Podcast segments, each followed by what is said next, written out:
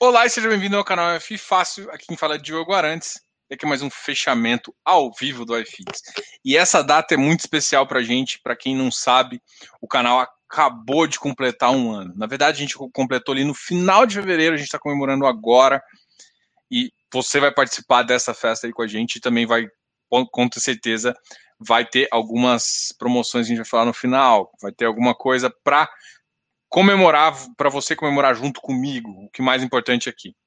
Bom, quero saber se tá, o som tá ok, se vocês estão me escutando muito bem. Agradeço a todos a, a ficar comigo aqui nessa noite muito especial.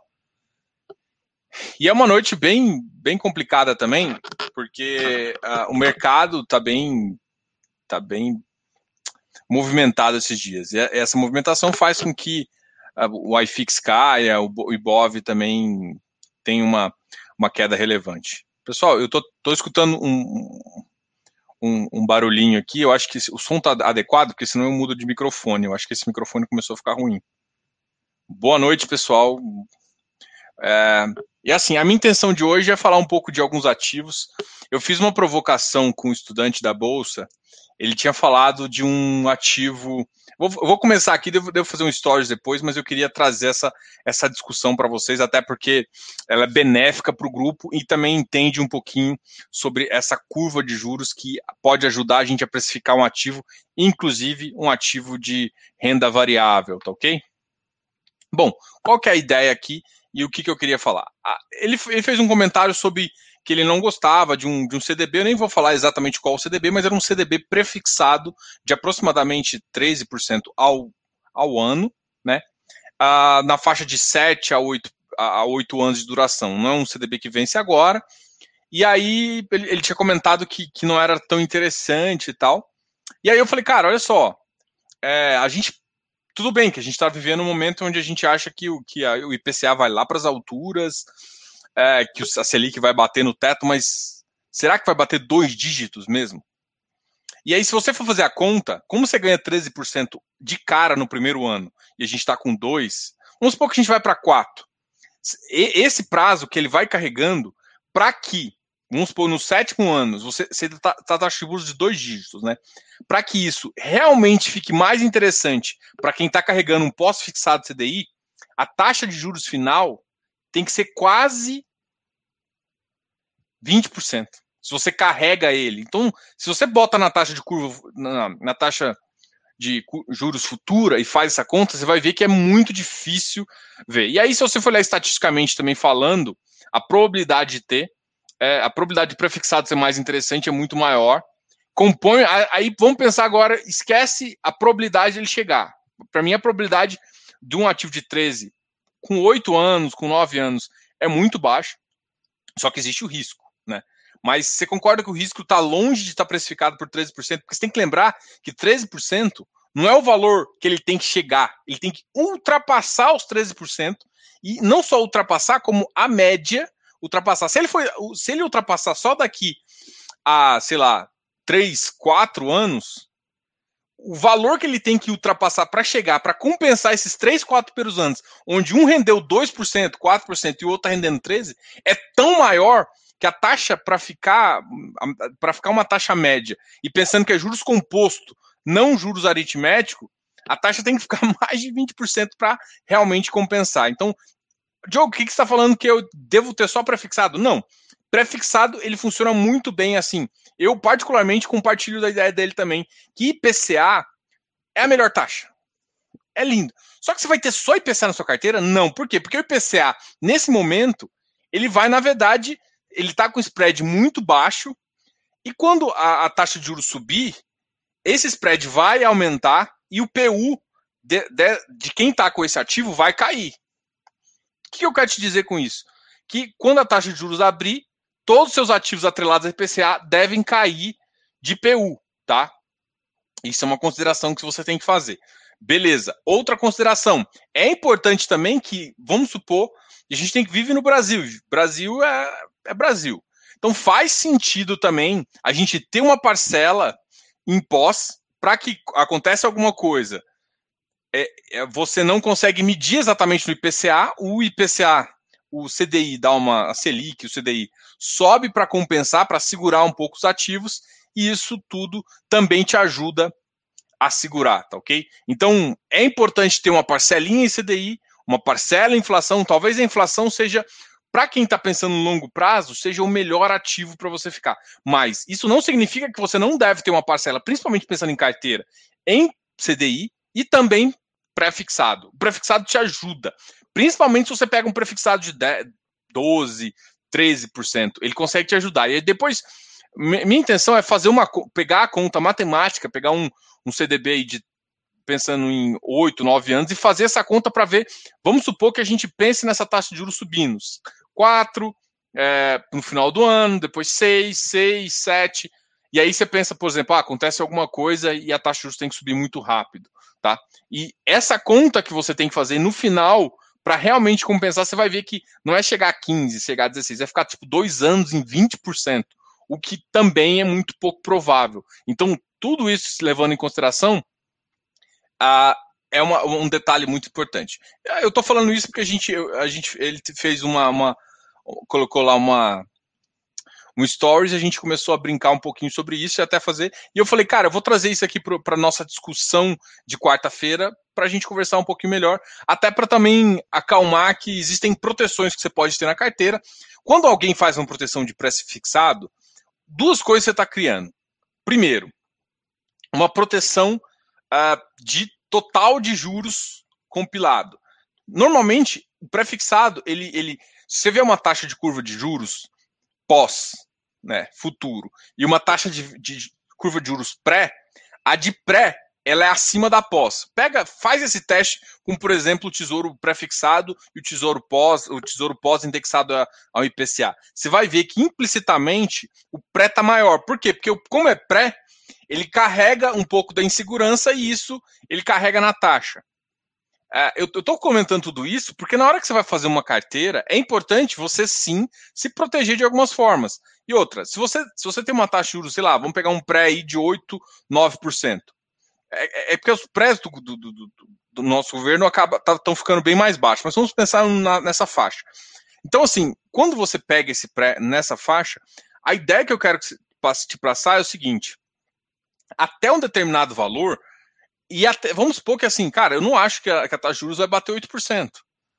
Mas se bater, você concorda que você lembra que eu falei que tem que ultrapassar e a média ponderada, média não só média ponderada, a média multiplicada ali, porque é 1 vezes 0,8 vezes 1 vezes 0,8 e depois tira a raiz do número de anos todos para você ter uma, essa média, né? Uma, é uma média geométrica, desculpa. É, é a média geométrica que é o importante.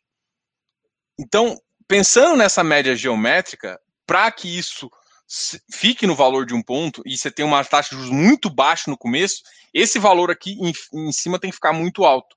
Então ele te gera uma proteção de, de comprometimento com uma taxa de juros, e aí você misturando isso com pós e com o IPCA, você consegue otimizar a carteira. Então, não excluam um ativo da carteira pensando em otimização de carteira, tá?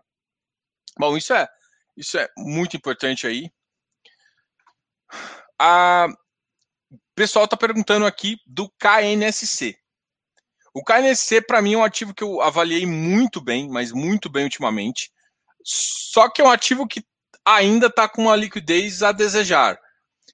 Eu acredito que a Kinea vai fazer o ativo crescer um pouquinho e, a, a, e isso vai melhorar tanto a liquidez. Tá? Vamos olhar a liquidez do ativo? Antes, vamos já olhar a liquidez do ativo hoje. Deixa eu compartilhar minha tela com vocês. Gente, hoje eu comecei já 12 por hora, né? Não foi nem a, a, a 10, foi a 12. Porque a gente nem falou, eu nem falei das implicações da, da taxa de juros, das implicações também de algumas falas que aconteceram aí. É, mas a gente vai focar um pouquinho. Hoje a gente tem tanta coisa para falar de fundos imobiliários que eu acho que. E hoje também é o aniversário de um ano do canal. Eu queria falar muito de fundos imobiliários com vocês. Tá ok? Então, vamos olhar o KNSC. Opa, share.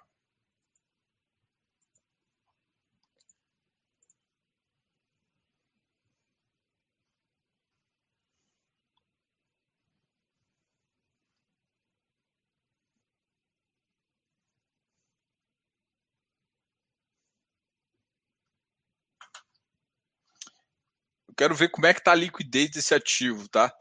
É, é um ativo que eu gosto. A carteira dele, cara, se você for olhar, é um pouco. Dá para comparar a carteira do KNSC com um pouco do Canip. Então tem uma carteira boa. Como é um ativo. É, inclusive, só que ele não está tão fixo em, é, em, em IPCA. Ele está um pouquinho mais. Uh, tá, tá um pouco uma variação. Vou abrir a carteira dele aqui também, mas eu quero olhar primeiro a liquidez do ativo para a gente conversar. Para mim, ele tinha caído hoje a NSC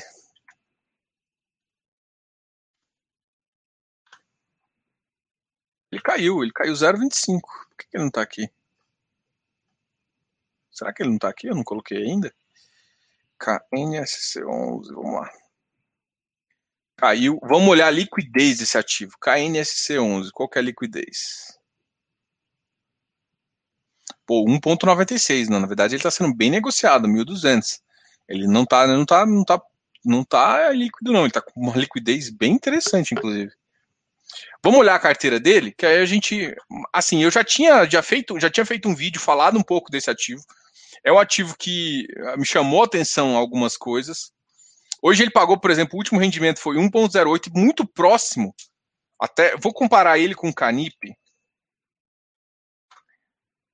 Só para vocês terem ideia a Canip? Porque para mim eles têm uma, uma visão assim, o Canip é só de índice de preço, né? Ó, os dois têm é que o KNC, KNSC tá com, com, tem que lembrar que o KNSC ele tá com uh, um valor patrimonial de 96. Então eu, eu particularmente eu não sou muito fã de ficar pagando nos do Kinea um, um ágio muito alto. Então isso é um detalhe que se tem que fazer. O rendimento do, do, do, do Canip tá batendo 120. E o do, do KNSC fechou aqui, esse o, bateu 128 e agora 1.08, tá? Vamos olhar o relatório gerencial para a gente. Vou abrir os dois relatórios gerenciais para a gente comparar algumas coisas, tá?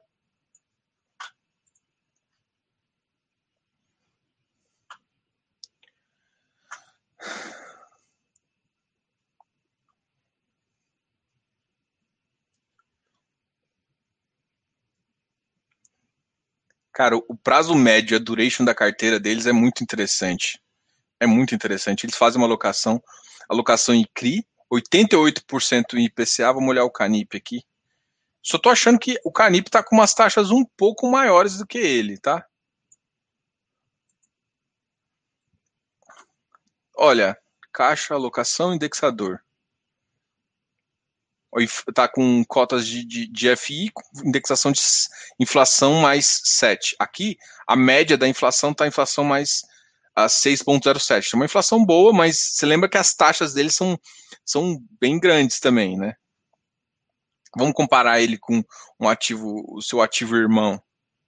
O ativo irmão dele tá com um pouquinho de taxa melhor, tá? Ó, ele está com 6,65 de taxa, o, o Canip, e ele está com 6,07. Vamos ver a carteira de CRI, os dois estão com mais ou menos a mesma porcentagem, 83, ó. 1,83, os dois 83,8. CDI mais zero. Esse aqui é o Canip e esse aqui é CDI mais 5 pontos. Cara, olha só que engraçado, olha. CDI mais Eles zeraram, eles zeraram, zeraram o CDI mais. Eles estão com caixa de 14, o Canip, então eles estão com caixa. E eles estão sem a Selic é o caixa, não, estão com 100 CDI. Esse, esse, esse meu amigo aqui, ó, tá com CDI de 8.2, com uma taxa bem legal, ó. Pro, subindo essa taxa, esse ativo aqui, é claro que o IPCA, a taxa média dele tá um pouco pior do que o Canip. Mas as cotas de, de FI também estão com uma taxa melhor aqui no. Não, olha, em termos de cota de fundo, é a mesma coisa. Estão com 1,4, o caixa dele está praticamente 100% alocado. O Canip, esses dois daqui estão muito parecidos. Só que tem que lembrar que um, o tamanho dele é 94, né? Aqui a cota patrimonial tá 94, e esse cara aqui a cota patrimonial é 103, né? Então você tem que sempre avaliar isso. Enquanto, se você for olhar, comparar os ágios dos dois, é, o ágio aqui está com mais de 10, aqui está mais de 12. Então, assim, eles estão praticamente com o mesmo ágio. O pessoal não está deixando eles. Uh, talvez o KNCR está um pouquinho mais barato, mas não, não é aquela vantagem toda, não. No começo, ele ficou, ele ficou negociado num patamar bem interessante, vamos lá, ele ficou sendo negociado um tempão num patamar muito interessante, aí de repente entrou numa, uma, alguém começou a recomendar o ativo e o ativo meio que disparou, aí foi, foi bem complicado, tá? Então, uh, mas são ativos que dão para ficar de olho e, cara, é fazer essa conta. A Quiné, ela tem uma vantagem muito legal, assim. A Quiné, ela emite o, o valor do patrimônio basicamente com um dia de delay. Então dá para você saber, por exemplo, como é que está a curva versus o, o tipo PVP dele. E pelas considerações que você tem aqui, ó, uma taxa de administração de 1.0 e uma taxa de administração do Canip, acho que o do Canip é maior. Deixa eu só confirmar aqui. Ou se os dois estão com 1.0. Porque se for maior, um ativo, só isso já compensa as taxas e para mim o, o KNSC vai ficar melhor, tá? Isso é uma coisa, deixa eu só confirmar aqui em termos de taxa de administração.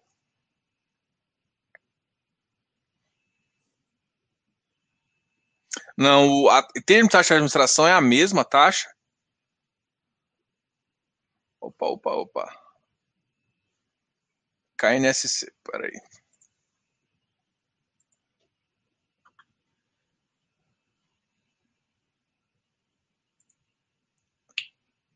Vamos olhar aqui para vocês. Ah, não, a taxa. Ah, olha, olha, uma coisa, notícia não muito boa pro Kinect Security, tá? É, não tinha. A taxa, a taxa de administração dele é um pouquinho mais salgadinha. É, ela vai, por isso que ela tá machucando mais. Então, assim, ela tem umas, umas taxas. Ela tem taxa melhor de CDI, mas uma taxa pior de CDI inflação. E ela tem uma taxa pior de, de taxa de administração. Estranho, né? O ativo, pô, eles estão surgindo agora com uma taxa de 1,2. Não faz muito sentido na minha cabeça, não, mas enfim, é isso que está agora. Vamos olhar os ativos que mais caíram para a gente conversar com vocês aqui. Eu sei que muita gente está perguntando do RCCI. Vou falar depois é, do KNC uh, 1.2, cara. Eu vou, vou falar do RRCI e o HGLG depois. Vamos só olhar aqui alguns ativos que ficaram negativos para a gente trocar uma ideia. A FCR, mas para mim o FCR é por conta do ágio que estava muito absurdo. Só que é um ativo, vamos olhar a liquidez do FCR? 1.06, não, teve bastante. Nossa, olha, olha só isso aqui, ó. 28 negócios. Viu, vocês viram o número de negócio versus o valor financeiro? Alguém grande saiu. Porque olha só, cara, 28 negócios para um volume de um milhão, mais ou menos, vamos ver se eu tenho algum equivalente aqui. Ó, por exemplo, esse ativo aqui que negociou 20 vezes. Aqui, ó, negociou duas, três cotas para cá. Quanto negocia só 28 vezes? Com volume financeiro de 1,06, alguém grande saiu. E aí, um ativo que normalmente não é tão líquido machuca muito essa saída, entendeu? Então, alguém alguém vendeu a cota, vendeu forte. Isso significa, não, alguém às vezes precisou de liquidez. É que muita gente quer achar uma justificativa que o ativo está ficando ruim ou que alguém está sabendo. Mas normalmente, os efeitos de, de, gerais assim do ativo é que quando o ativo é pouco líquido e alguém grande sai, faz esse efeito de variação tão negativa, igual está acontecendo aqui. O MOL uh, é um outro ativo que está penando aí, ele está voltando para uma casa bem baixa, os shoppings estão realmente voltando. O nosso amiguinho Macaé Agora alguém pergunta do Macaé. O Macaé tá aqui, é, caindo 3,38. Tá, quando chegar a 25, ele vai ficar no preço ideal, tá? Para quem, quem quer saber um preço ideal do, do, do, do, XPCM.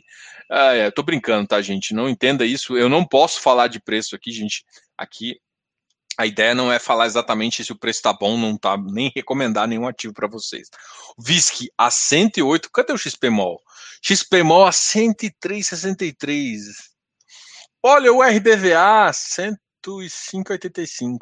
GGRC VIC-GT 94. Esse aqui é um FIPE. Em falar em FIPE, acho que o XPE caiu também. Amanhã a gente vai ter uma live com o gestor do, dos fundos de infra. Na verdade, a gente pode até falar do XPID, mas o XPID ainda não começou a, a, a entrar. Mas a gente vai falar amanhã do XPIE, um FIPE da XP. A gente está em conversas também, a gente deve logo, logo conversar com o pessoal do Perfim e tudo mais.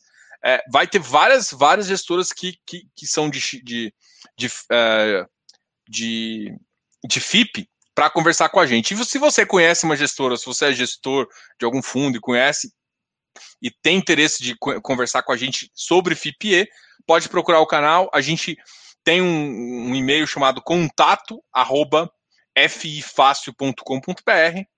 e pode fazer isso. E também tem o canal fifácil.gmail.com, esse, esse daí é mais conhecido também, tá ok? Uh, hectare 147, Habitat caiu, uh, ah, 119, RBR, que alguém perguntou aí, 179,51, oh, beleza. Não, não, perguntaram do RRCCI. RBRL 107, Tá ok. Vamos falar um pouquinho dos ativos que vocês estão perguntando. E depois a gente vai para um ativo uh, mais, mais conversinha aqui. Bom, eu vou pegar. Rodrigão, depois eu, eu falo do RCSI. Vou falar primeiro. Como a gente já falou de papel do, Kine, do Kines Security, eu vou falar um pouquinho do, do HGLG que o Renato está perguntando. Será que ainda tem oportunidade para mais emissões logísticas? Renato, eu confesso que é isso que eu venho me perguntado. Eu fiz, eu, ontem eu fiz uma entrevista com o Pedro, né, Pedro Carrais, da XP, que é, acabou de fazer uma missão do XP Log. Ah, conversei também há um mês atrás, mais ou menos, em janeiro, conversei com o Marcelo Ranucci. E assim, é... e aí a gente olha também, por exemplo, o pipeline do, do, do, do da 20. A 20 ela saiu um pouco do eixo São, do eixo uh, do eixo de São Paulo, né? Ela, ela tinha um, vários ativos aqui, ela foi para Belém. Belém é um o pessoal tem achado ativos bem interessantes lá. O pessoal tem saído de São Paulo, de, de São Paulo ido para Belém, ido para o Nordeste. Recife é um ponto importante e voltado para o Sul, pensando em Curitiba. É... Só que Curitiba ela tem um defeito. Porque Curitiba, ela de certa forma, ela quando a, quando a empresa ela quer reduzir operação, como, a, como tem uma estrada boa, relativamente boa, entre São Paulo e Curitiba, quando a empresa reduz um pouco, ela sai de Curitiba e fica só em São Paulo. Então, Curitiba ela tem uma certa distância, mas ela é um ponto importante até para saída para fazer mais uh, eh, para outras cidades. Então, é, não é é, é só para mostrar também essa possibilidade. Diogo, tem possibilidade para mais oportunidade? É, tem oportunidade para mais emissões? Assim, o mercado está crescendo. O que eu noto é que os caps estão cada vez mais amassados, estão muito apertados e, e os caps não estão fazendo o básico que seria manter ou aumentar a yield. Só que assim, eu acho que os gestores estão tentando aproveitar. Existe uma, liquidez necessária que o mercado está querendo para comprar ativos. Quando eu conversei com o Hanud, a fala foi o seguinte, cara, acabaram seus ativos. É claro, assim, eu gosto. O Hanud é um cara que muito respeitado no mercado, só que ele começou a desenvolver também, né? Então tem que pensar nisso. E, e o que eu quero dizer com isso? Falei, cara, você conversa com um cara que está na renda e um cara que está em desenvolvimento, o desenvolvimento vai falar que não tinha novos ativos e que, que tem. Mas assim, pensando no mercado, eu, eu, eu confio, eu acredito muito no, na linha que, que o Hanud fala ali, que realmente os ativos estão mais escassos. Então a opção é desenvolver. Até por isso, eu sempre é, falo para os gestores que eu prefiro que muita gente de vocês não gosta, que é um, um ativo de renda só para renda. Mas eu, na minha visão, eu gosto de ativos que desenvolvem internamente. Né? Pode ser o caminho do HGLG. Porque o HGLG ele tem tamanho de pegar um, um, Vamos olhar o tamanho dele aqui. Se eu não me engano, ele está com 3 ou 3 para 4. Mas ele pode pegar parte do ativo dele e simplesmente jogar ali uns 200, 300 milhões para desenvolver e te dar TIR. Então ele te dá ganho e se, e se ele conseguir terminar o ativo, ele põe para alugar e parte do ganho fica para o próprio fundo. Então ele é, olha, ele está com 2,72 bilhões. Vamos olhar o último relatório dele, porque a minha visão ele está com um pouquinho de caixa.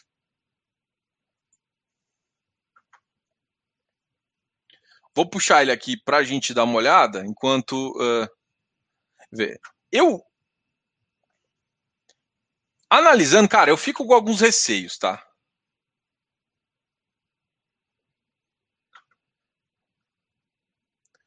Olha, ele é um fundo que está com 2,78. Deixa eu colocar aqui. Eu vou tirar você, a gente vai continuar falando desse assunto aqui. Nosso querido HGLG. Ele tem um valor de mercado de 3,3 bilhões, mas ele, na verdade, ele, é, ele, ele tem só 2,72 bilhões. Talvez ele, ele, ele não queira passar, né, deixar o mercado muito fora para aproveitar esse crescimento.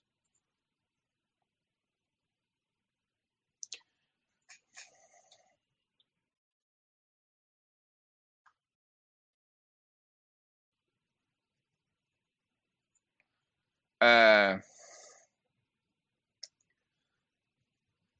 Bom, beleza. Vamos, olhar aqui como é que está o caixa dele para a gente trocar uma ideia.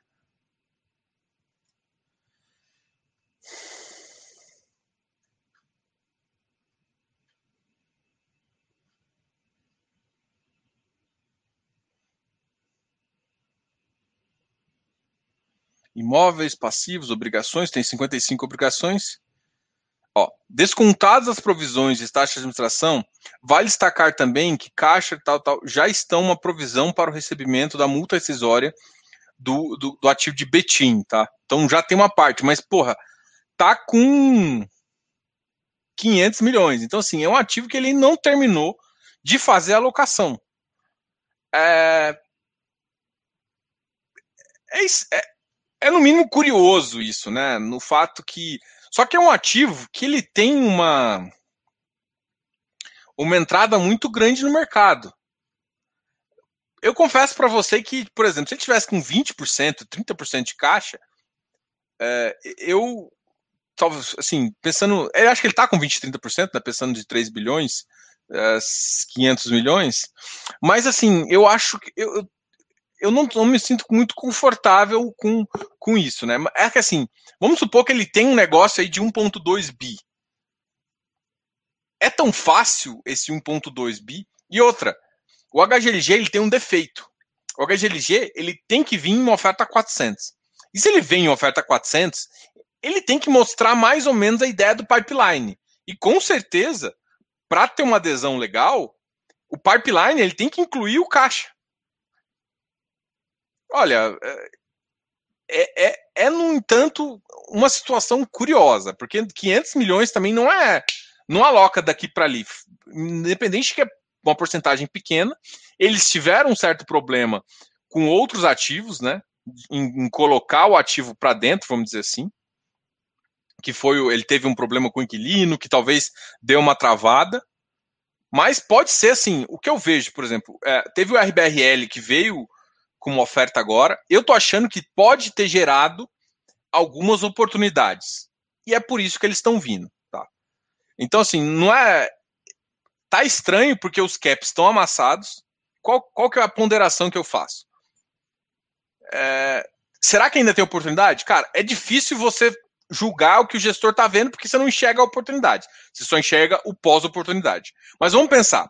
O XPlog veio. O, L, o LVBI conseguiu terminar as alocações agora. O RBRL veio com uma segunda agora, que inclusive está pior do que a oferta dele está abaixo da oferta do mercado, o que é muito estranho.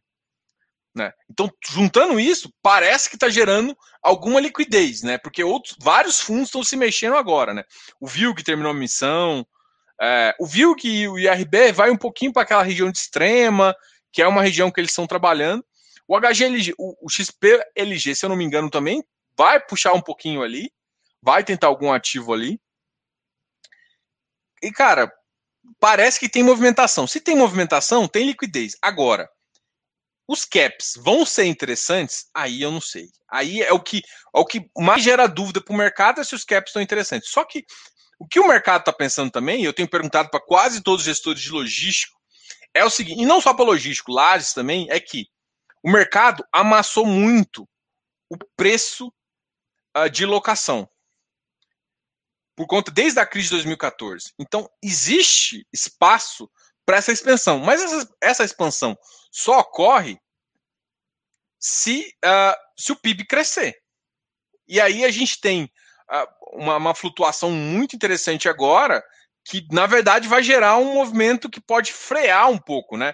Essa, essa modificação do imposto foi uma coisa muito muito pesada e muito negativa. É aquele negócio é, que você tenta apagar a, a, fogueira aqui e começa a pegar fogo do outro lado. Então você basicamente você pega o fogo aqui e joga para trás. Você sai, se apaga aqui na região e começa a gerar em outro, entendeu? Então isso pode é, atrapalhar um pouco com, com o PIB. Isso dá uma travada nesse mercado, porque esse mercado ele precisa desse crescimento para gerar. Então, a primeira coisa, tem oportunidade? Excelente, eu acho que é difícil. Oportunidades boas a medianas. Eu acho que deve ter. Essas oportunidades vão ser factíveis do cara colocar para dentro? Vai ter uma competição, como o mercado está vendo essa competição. Vai conseguir aumentar o que todo mundo interessa, os rendimentos? Cara, vai depender de um pouco do crescimento do mercado. Então, assim, a gente tem muita variável é, que gera uma, uma, certa preocupação nessa jogada, mas não, não deixa de ser uma oportunidade. O Vilg teve um bom sucesso. O XP-Log, todo mundo tomou também. Então, assim, o, o, por mais que todo mundo está com essa dúvida, pensando em mercado, o mercado está tomando. Só que aí você vai olhar as cotas. Vamos para as cotas agora? Se você olha as cotas, GGRC baixou bastante, LVBI 114,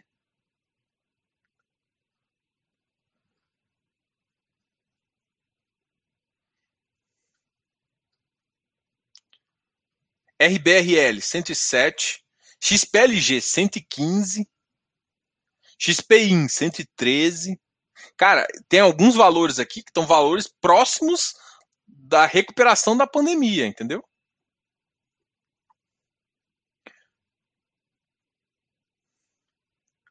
Vamos ver. Deixa eu colocar o HGLG aqui, porque parece que não, não lembro disso.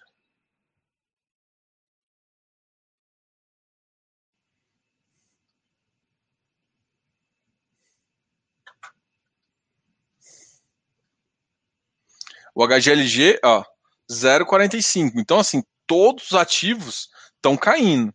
Então, para ele realmente recuperar num ponto onde vai falar, nossa, é uma oportunidade muito boa, cara, para mim é PIB e eu, eu, assim, eu sou cautelosamente otimista, mas assim, é, muita gente até fez, eu tive essa pergunta sobre. Até para alguém quis perguntar para o Pedro Carrais em relação a. Tem essa oportunidade, como eu fiz da, X, da XP ontem? Eu, eu achei até não prudente perguntar, porque tem a ver com outro fundo, e é complicado um gestor falar, ah, não tem oportunidade. Pô, ele está com caixa, né?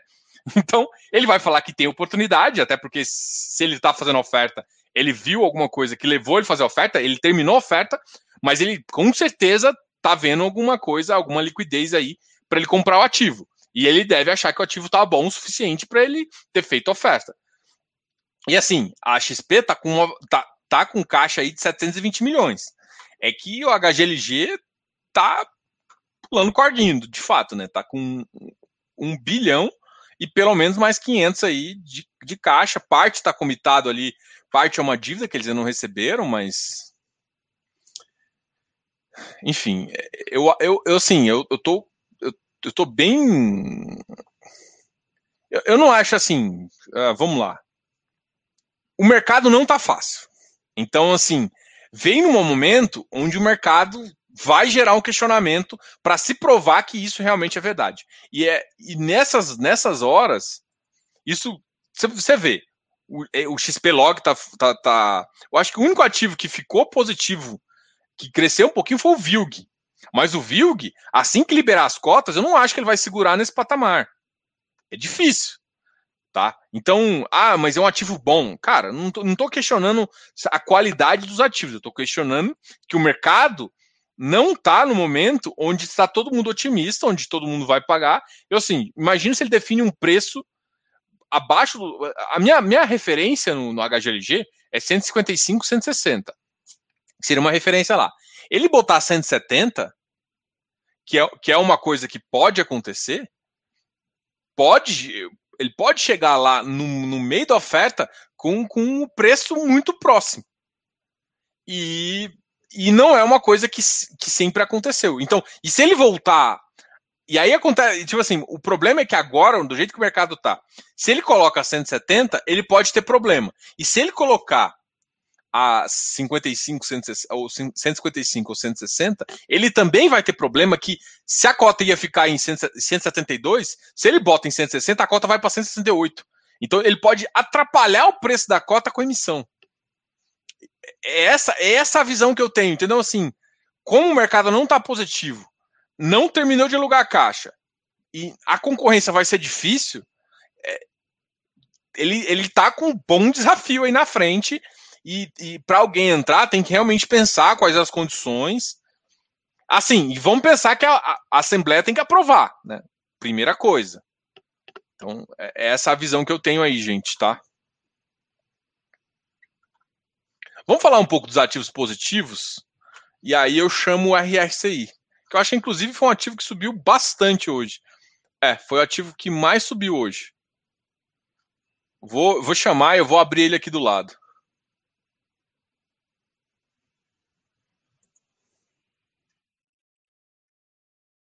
Vou abrir o relatório dele. Só que assim, hoje a gente vê o. Ele, ele tinha fechado na faixa de 89, o ativo estava sendo negociado, o RCCI, tá? O ativo estava negociado na mínima ali a 85,75. De repente veio um cara e colocou, comprou uns belos um, um dinheirinho aí, porque ele que levou a cota no final. Tanto é que a liquidez desse ativo, vamos compartilhar aqui com vocês, a liquidez do ativo é essa aqui, ó. O ativo só negociou 100 mil, ele negociou muito pouco, o ativo está negociando. Lembra que eu, que eu falei, ó, um ativo que negocia 78, negocia por volta de 100, 200 mil. Esse aqui negociou 100 mil, então está negociando pouco. Mas, cara, na, na última hora, tipo assim, quando deu acho que umas 5 e mais ou menos essa hora aqui, ó. Foi essa ordem aqui, ó, de 5,26 levou esse ativo de 89,75 para 93,46. Então alguém usou a liquidez do mercado para fazer uma compra grande. Esse ativo ainda está líquido, ele acabou de crescer. Tem um potencial bem interessante, vou colocar aqui. É, é um ativo high grade, que ele tem como objetivo entregar IPCA mais 5. Só que IPCA mais 5, você tem que pensar o seguinte: o cara quer entregar IPCA mais 5 no patrimonial, que é 96 mais ou menos. Quando você comprar 90, quando você comprar 89, você tem bem mais de taxa, né? Porque você está você tá conseguindo, você pensa a sua taxa versus o, a taxa nominal que você está calculando, é muito, entendeu? É 95 e 55. Então, se você comprar 5 reais mais baixo, a sua taxa, ela cresce tá? Então, vamos só pegar o último relatório dele. O último relatório, nossa, tem, foi agora dia 19. Mas, putz, relatório assim é complicado, é muito antigo. Mas vamos colocar aqui. Porque é, é bem do tempo que a gente conversou com o pessoal lá. Uh, IPCA mais 5, a rentabilidade alvo. Taxa de administração 1, taxa de performance 20, acima do que passar. Isso aqui, para mim, eu acho interessante, sabe? Então, assim, você só vai receber, pagar 20% acima que bater do IPCA mais 5. Isso já, já ajuda. Vamos olhar a carteira dele. A gente até tinha, tinha feito algumas visões. Eles tinham, eles estão com uma alocação relativamente rápida.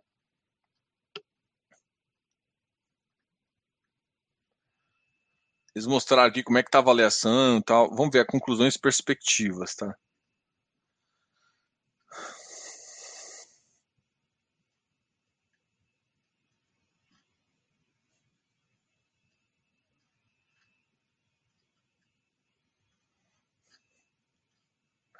Pô, tinha um gráfico que eles mostraram mó massa lá. Alocação por setor, parte em construção, a taxa ponderada aqui, vamos olhar.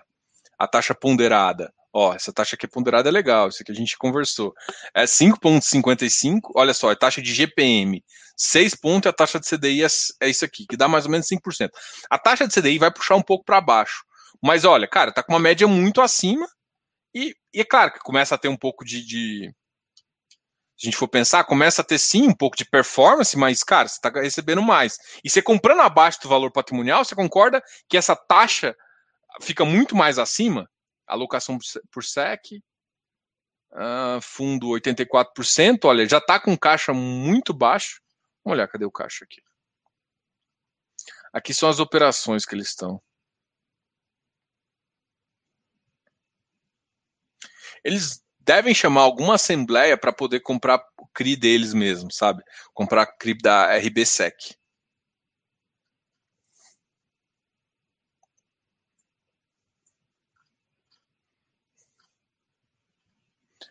Tá numa locação bem rápida. Cara, eu não tô achando aqui o que eu estava procurando. É, eu tinha, tinha falado para olhar os caixas, saca?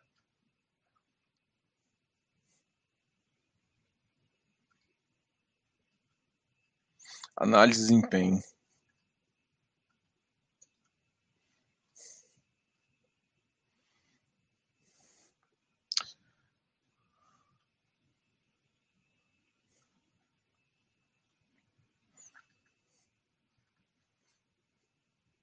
Liquidez de cotas no secundário está melhorando. Giro ainda está com uma média bem baixa, mas é um ativo novo. Eu queria ver a taxa média que eles colocaram, a duration, cadê? Index, taxa média IPCA, IPCA mais 4,5%, 84% do PL, aqui, ó, isso aqui eu consigo já enxergar. Então tem mais ou menos 16%, né, sem o ativo estar tá comprometido, tá?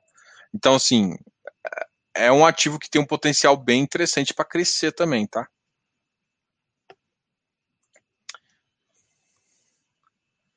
Olha, vamos voltar aqui e falar dos ativos. Olha os ativos que mais subiram hoje. RRCI foi essa questão, mas ele é bem líquido. RB e V é um ativo que está tá, tá realmente subindo.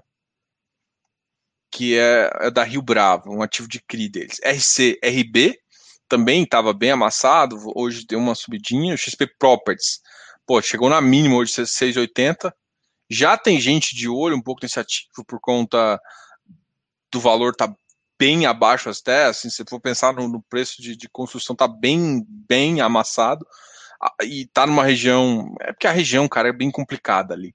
MCCI 103 é um ativo que ficou ali muito próximo da emissão, ele tem é o ativo da Mauá, paga uma taxa bem tem uma taxa de performance bem, bem, bem machuca, machuca bastante o rendimento do fundo. Essa é um, assim, o MCCI, o único, talvez, vou nem falar defeito, porque ele, é um, ele tem uma qualidade muito interessante, mas o MCCI ele tem essa, essa questão aí. RVBI 92, é um FOF da, da VBI, RECT 88, MFI, que é o desenvolvimento da, da Meritus, VILG. Hoje teve poucos, o BBPO subiu também, Vigir, o Vigir está cada vez mais Ainda mais esse mercado de insegurança, eles começou a tomarem bastante vigia. Kizu subiu. Bom, vamos agora falar, olha, RBR Properties 91, o PATC 85, o PATL 93. Esses aqui foram os ativos que a gente estava conversando, tá? Então vamos, vamos tirar algumas dúvidas. O Estevão está perguntando aqui. É, VIF, tomando mais porrada que os outros FOFs. Existe algum fator por trás que afeta ele mais que os outros FOFs? VISC. O VISC, para mim, é um fator que afeta mais que os outros, porque ele tem uma parcela ah, grande, que ele tem Vino, VIF e, e, e VILG. É, o VISC está sofrendo bastante, mas não só porque o VISC está sofrendo, mas porque os ativos de shopping estão sofrendo. Então, eu acho que a única coisa que justificaria ele, mas assim, é... tem hora que eu acho que a liquidez, os FOFs, eles, eles são muito complicado. Qual é a questão do FOF que complica? O FOF, vamos lá, o FOF ele tem que ser negociado, se você for pensar ele como carteira. O FOF, se for pensar ele como carteira, ele tem que ser negociado a, a carteira dele menos a taxa de administração. Eu já falei isso, mas deixa eu repetir aqui. Então você tem a carteira dele, se a carteira dele, ou seja, o VP dele custa 98, joga ele no VP, custa 98, ele tem que custar 98 menos 1%. É isso. Jogo, mas não é todo isso. Não, beleza. Esse seria o básico. A entrada seria isso. Se o cara me performa mais, você acaba pagando um ágio pela performance. Ele paga, porque ele consegue. Porque o que, que acontece? Ele consegue te dar mais valor aonde? Fazer giro. Se você for olhar a carteira do CPTS, o CPTS entrega é um ativo high grade que entrega yields excelentes. Por quê?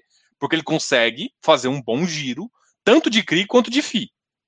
Mas isso é outra coisa.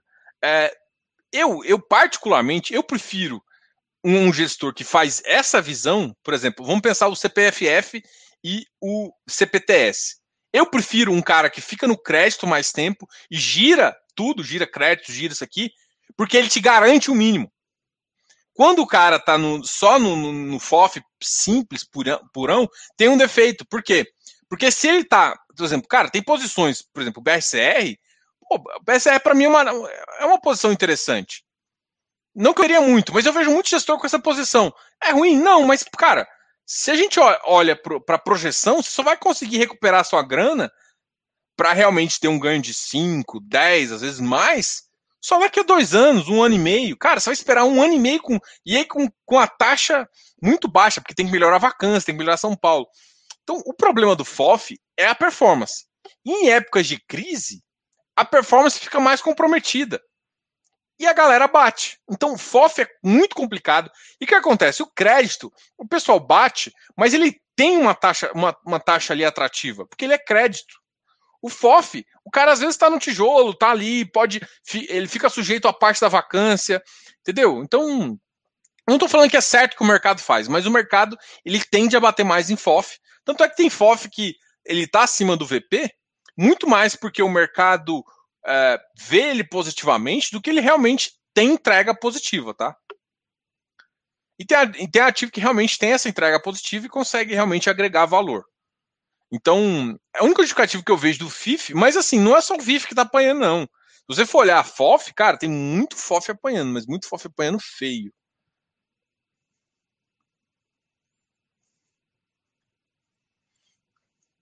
Deixa eu ver se tem algum outro aqui. Eu, eu tinha visto o RBRF tinha apanhado, que tinha acabado de sair de emissão também. É que FOF, ele é complicado porque ele não dá para você ter uma referência. É muito difícil ter uma referência. A referência teria que ser se você fixar a carteira e calcular para o preço de mercado. E é muito complicado fazer isso. Tá? É, é, dá para fazer, mas é mais difícil. Então, o que, que eu acho que, que FOF, FOF é para é uma visão, e eu, eu já falei isso, inclusive, tá? Para mim é uma visão de quem não tá olhando, porque você ter ganho nominal com FOF é mais fácil você ter a carteira da ativo, porque ela te machuca. Porque quando você, por exemplo, você compra um BRCR via um FOF, o cara tá te cobrando uma taxa ali, e se a vacância não bater rápido, você vai, o ganho que você vai ter não paga a taxa que você está tendo sobre a administração desse ativo que você podia ter. Então, tem FOF que consegue dar valor e tudo mais, mas é, é mais. Não é tão mais fácil, tá? Então, essa visão que eu acho que porque o, a galera tá batendo tanto no VIF. Mas, cara, eu não acho que é só o VIF que tá apanhando, eu acho que eu vi muitos FOFs apanhando aí também. Enfim, só que assim, se você acredita no ativo, cara, não, não tem. O, o, problema é que FOF e, e algumas questões, e aí depende da estratégia do FOF, né? O VIF é um que tem, tem, tem parte de CRI lá dentro. Né? Não, é, não é as melhores taxas do CRI, mas ele tem uma parte CRI. Ou seja, garante um pouco de, de, de estabilidade. É estranho um CRI, um, um, um, FOF que tem essa, essa estabilidade por ter crédito lá dentro, de sofrer tanto. É estranho pra caramba. Né? Veja o caso do RBRF, veja o caso de outros ativos que sempre tiveram CRI dentro da carteira. Porque ele garante um pouco, aí o cara compra mais uns 20, 30% ali de, de, de, de FII de, de crédito, e aí fica em torno com 50%, alguns 70% de carteira de crédito. Porque carteira de crédito ela é muito menos flexível. Isso normalmente, como segura yield, segura preço. Mas nem sempre é a realidade, nem sempre está acontecendo. O VIF é um que apanha pra caramba. Não sei. eu não, eu não entendo o que o mercado. Só que o problema é que às vezes, quando o mercado bate, ele também demora a ver que o ativo é bom. E isso pode machucar. Então, às vezes, o cara olha um, um ativo, uma vez o ativo ter ficado pior, uma vez o ativo ter ficado com rendimento abaixo, e de repente. Olha, o VIF tem uma coisa aqui que, que, que eu ia te falar que já me, que me incomoda nele, né? Esse ganho escalinha, né? Ficar segurando cota para sempre tentar ganhando um pouquinho eu, eu, prefiro, assim, dá mais que ele tem essa, essa segurança de ter um ativo gerencial. Eu, eu, prefiro o cara, quando ele paga mais um pouquinho aqui, menos um pouquinho, segura muito menos do que um ativo. Quando ele, ele tenta linearizar isso, isso, isso não é uma coisa que o mercado está mais gostando, tá? Eu vejo isso com os ativos da Credit Suisse. Tirando o HGLG, os outros ativos do Credit Suisse, que são meio que. Eles tentam linearizar isso com uma visão de, de renda fixa, carregam o caixa por um tempo isso não tem sido muito, tem sido bem quisto pelo mercado. O mercado não está curtindo muito essas visões. Principalmente alguém que não conhece, que não consegue colocar no preço ativo. Isso é ruim? Não. Quando gera, pode gerar oportunidade, você tem que entender que é uma oportunidade, entendeu?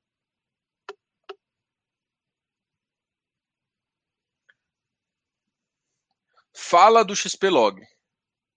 Cara, eu fiz, Lisa, eu fiz uma live ontem com o, o, o com Pedro Carrais. Assim, o XPlog, eu acho que ele sofreu, ele está sofrendo mais por conta. A XP é uma das maiores corretoras. Quando você tira uma, um ativo desse, muita gente vende, velho. Isso aconteceu. Eu já vi isso com ativos tanto para o bem quanto para o mal. Eu já vi ativo de crédito que uma que uma uh, que uma researcher tirou e colocou e viu o ativo de uma researcher. Quando ela tirou, o ativo cai 6%. E quando colocou um outro ativo, subir 12%. Porque o cara põe o preço do teto no limite que ele, que ele vê, e o ativo cai e, e sai. Então, quando ele tira do, do, negócio, muita gente, muita gente segue essas carteiras absolutamente de olho fechado. Em vez de, por exemplo, ah, nos próximos eu compro o outro, não, vende mesmo, vende, zero a posição, e isso gera um descontentamento. Só que não tem muito a ver o ativo com isso. O, o XPlog, eu acho que teria que, se você fosse entrar nesse ativo, você tem que pensar no futuro. E como é que é o futuro? Eu tenho que ver as alocações, ver as alocações futuras desse ativo, e aí pensando nisso, aí fala assim, pô, os caps estão interessantes. Ontem eu fiz uma pergunta para ele, no sentido assim, cara, olha só, você tá com cap ali de 9,75 num ativo que eu acho que é muito bom, em Cajamar especulativo. Para mim é top. Mas essa estrutura, Cajamar especulativo, com 9,75. Será que você vai conseguir esse 9,75? Pode ser que ele consiga mais, pode ser que ele consiga menos. Então vai depender um pouco do PIB. Então, uh, o que, que eu tô querendo te falar com isso? Cara, não dá para simplesmente falar o ativo, o ativo, ele tem ativos bons, com estratégias boas, foi montado muito bem ativo, começou a ficar um pouco ali em Recife, eu, uh, tem estruturas que tem outros ativos que podem oferecer uma estrutura mais talvez mais interessante, mas assim, a qualidade do ativo é, é, é para fazer. Agora, você tem que avaliar se o preço está no seu range, se você está começando de olho e outra. Ele está com caixa. Asa, e aí entra naquela pergunta que o pessoal me fez lá do HGLG. E aí? Cara, e aí que vamos ver? Vamos ver o primeiro. Cara, começava em cap de 7, tem ativo que está com cap de 7. Cara, eu, eu não entro em ativo. O que, que acontece com quando o ativo está com cap de 7? O mercado joga o preço, e aí, se você olhar, teve um ativo é, teve um ativo que aconteceu isso. O cap estava amassado na saída, o mercado jogou o cap lá para baixo. Uh, o cap não, o preço do ativo para compensar o cap. E aí o ativo começa a dar um yield porque você comprou no preço mais barato. Então, assim, dependendo do, do, do cap, vai, vai, o ativo vai estar tá mais barato ou mais caro. Entendeu? Então, assim, cara, você começa a pegar o, o, XP, que todo mundo tava pagando 125, ah, 125, 130, pô, peraí. Quando o XP bateu 135, eu perguntei se tinha ouro lá dentro. Porque não fazia menor sentido ele pagar. Menor sentido comprar ele a 135. Não fazia. Agora, tem, tem hora também que alguém exagera. Então é isso que você tem que avaliar, entendeu? E outra, mas está com caixa, a gente tem que lembrar como é que está o caixa. Então tem que ir acompanhando as locações. Só que assim, o mercado precifica. Se vier duas locações com cap interessante, ativos bons, tanto CPTS quanto típico, cara, pode aí ter algumas surpresas aí. E outra, o cara alocou agora bem, cara, o outro researcher vai e volta o ativo para um cara que vendeu, vai vender barato e comprar caro. Porque depois que o ativo fica com a qualidade, o preço já sobe. Entendeu? Então, tem que tomar também cuidado como você faz essa movimentação de carteira de um money researcher, tá? Porque o cara, ele tira e põe ativo, mas você tem que pensar a estratégia para fazer isso. Até por isso que, às vezes em quando, mesmo que você, por exemplo, mesmo que você tem uma researcher, é bom você conversar com alguém que está olhando para você. Conversar com um consultor, tá? Tamo aqui. Aí, falar em consultor, eu vou aproveitar e falar com vocês. Cara, eu falei que ia ter uma, uma, uma promoção aí, assim, quem quer consultoria, aproveite agora. É, durante dois dias, hoje, acabou de aqui, se quiser mandar um e-mail, é contato.fifácil.com.br, tem aqui promoção aqui embaixo também. A, a, vai estar tá com desconto de 30% a consultoria, tá? Consultoria normalmente custa 200 reais a hora, vai, vai custar por 140. Só durante dois dias, né? Esse de hoje até sexta-feira. Então, marca lá, coloca isso lá. E se você tiver afim. E também vai estar tá, uh, o Close Friends, que custa 360, vai estar tá por 330. Close Friends é uma, uma estratégia bem interessante que eu mostro o que, que eu estou fazendo, o que eu estou comprando, o que eu estou vendendo, converso com o público. Normalmente é um público que já passou pela consultoria, tá? E aí também vai estar tá com esse prêmio. Só durante esses dois dias, tá? Justamente porque a gente comemorou um ano. Para mim, essa é uma data muito massa. É, eu quero agradecer vocês, eu estou aqui para te ajudar. É, o máximo que eu puder. E, e, assim, se você quiser uma consultoria, quiser avançar nesses estudos, a consultoria não é só de fundos imobiliários, tá? Eu vou deixar muito claro, eu sou eu, eu, eu tenho conhecimento em todos os ativos, é porque eu gosto muito de fundos eu, na minha carteira pessoal, eu sou 50% fundos imobiliários. Mas eu tenho REITs, eu tenho BDR, eu tenho. REITs e, BD, uh, REITs e BDR, uh, BDR eu até falo, né, se você quiser algum, alguns ativos, mas REITs, como é nos Estados Unidos, eu sou consultor CVM, né? Por ser consultor CVM, eu tenho que falar de ativos nessa consultoria apenas que uh, englobam uh, os ativos nacionais, apesar de eu poder falar, por exemplo, de um, de um ativo uh, American Towers, por exemplo. Ah, o American Towers eu acho interessante em tal, tal, tal, mas aí você pensa assim, o American Towers é interessante ter uma BDR aqui, mas ele tem um REITs lá fora também.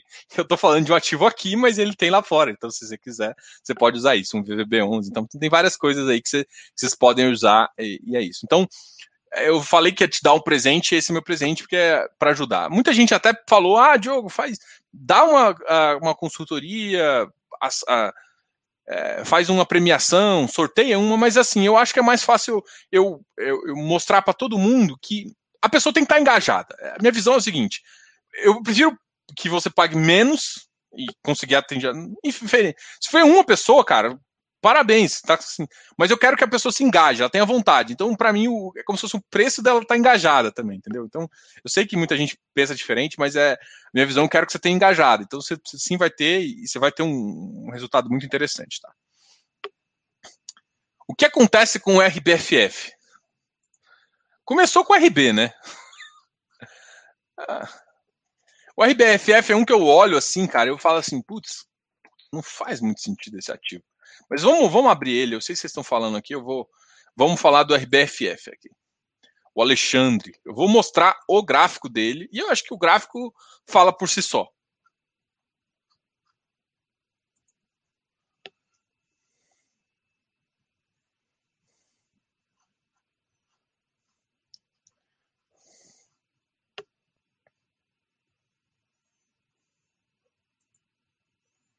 Nossa, ele pagou 0,36. Ai, ai. 0,36.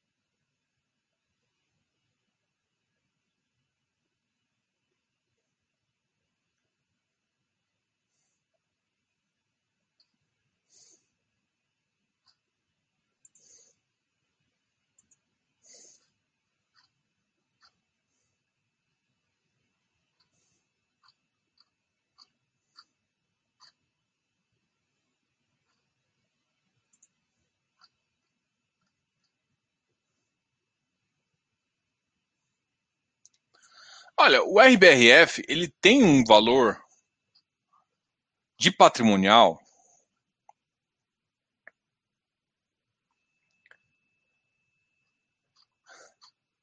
de 77. Vamos colocar ele aqui.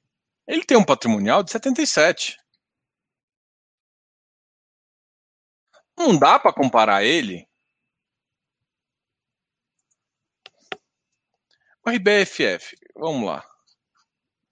Vamos ver se aqui ele fala aqui. Ele fala. Valor de mercado, patrimônio líquido. O valor por cota é 77. Então o ativo está 74. Assim, não está tão diferente. Agora, é claro, bateu 69. Mas, gente, todos os ativos FOF estão sendo massacrados. Vamos olhar a carteira dele? Eu, eu particularmente, esse é um ativo que, para mim, o Bravo fez uma coisa errada. Por quê? Porque ele é um ativo que tinha cota base 100, só que ele veio, ele, ele, ele chamava, ele tinha outro nome. E, e isso fez com que o histórico passado dele fosse horrível. Porque ele não era um fundo para gerar ganho de capital, ele é um fundo para meio que é, para ser de um ativo, né? Só que olha isso aqui, isso aqui me incomoda um pouquinho, quer ver? Vamos lá, tá, tá, tá, tá. É porque desde o começo não é uma comparação muito justa, mas eu vou fazer aqui. Aqui, ó. Isso aqui, ó. Isso aqui é uma comparação. Isso aqui é o, o amarelinho e o bravo e tal, rentabilidade desde o início. Só que ele faz assim, ó, rentabilidade, tal, tal, segunda emissão, no valor tal, de 25% abaixo. Aí aqui ele faz uma comparação já quando a gestão ficou mais ativa. E aqui por estratégia, é, diversificação por estratégia. Vamos só, eu quero mostrar mais algumas coisas aqui. Só que assim, você concorda com essa estratégia aqui, ó, 27, 19 recebíveis, ó, 21 varejos. Esses dois aqui são defensivos, mas esse setor aqui tá caindo pra caramba. Cota de FI, renda fixa, 22%. Por que que tá tão alto aqui? MXRF, RCRB, RBVA. Olha a carteira desse ativo, LASC, BRCR. Você gosta da qualidade desses ativos?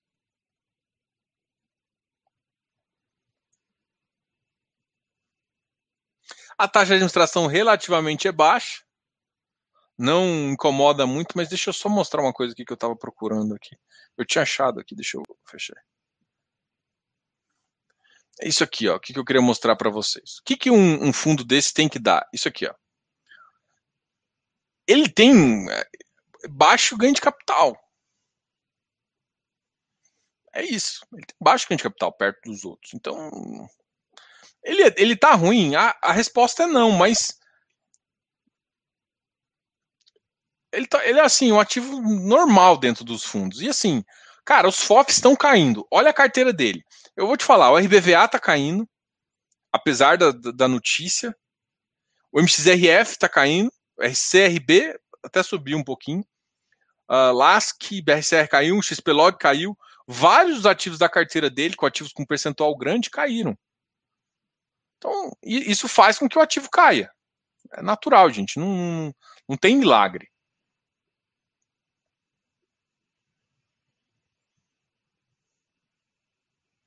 Ó, eu, Liz, eu já falei do XPlog, hoje está confuso.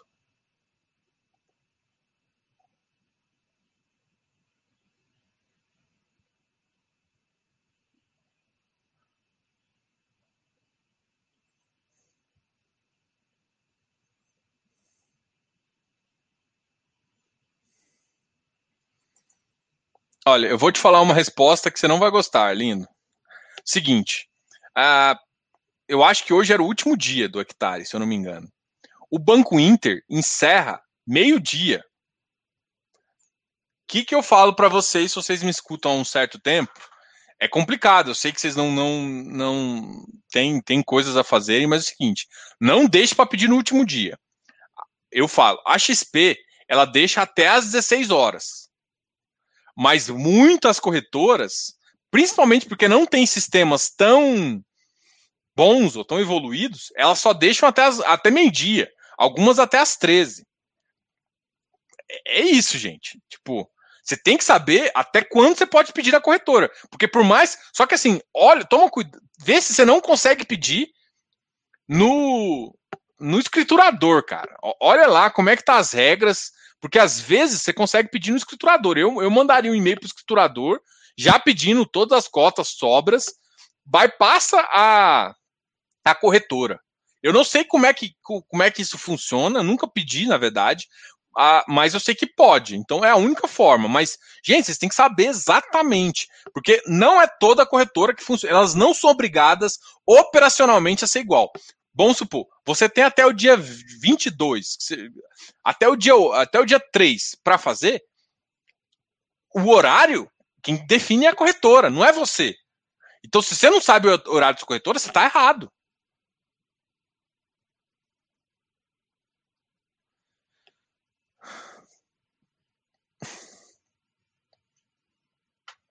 Com os caps amassados dos logísticos, é possível aumento Selic? Haverá desvalorização dos logísticos? Olha, Rodrigo, provavelmente sim, cara. Não dá. Eu tenho, eu, eu, coloquei lá no grupo hoje, né? Eu coloquei falando assim, olha, se a Selic ficar nessa faixa, eu acredito que esses ativos vão ficar nessa faixa. Se, se subir para tanto, vai ficar, na verdade, nessa faixa. Então, assim, é, é realidade, vai. Mas tem um limite para baixo e também não é, tipo, proporcional. Subir 1% vai cair 1%. Não é bem assim. Ele fica negociando numa outra faixa até um certo limite, mas sim. É porque, assim, todo mundo fala que você tem que olhar a NTNB de 5 anos.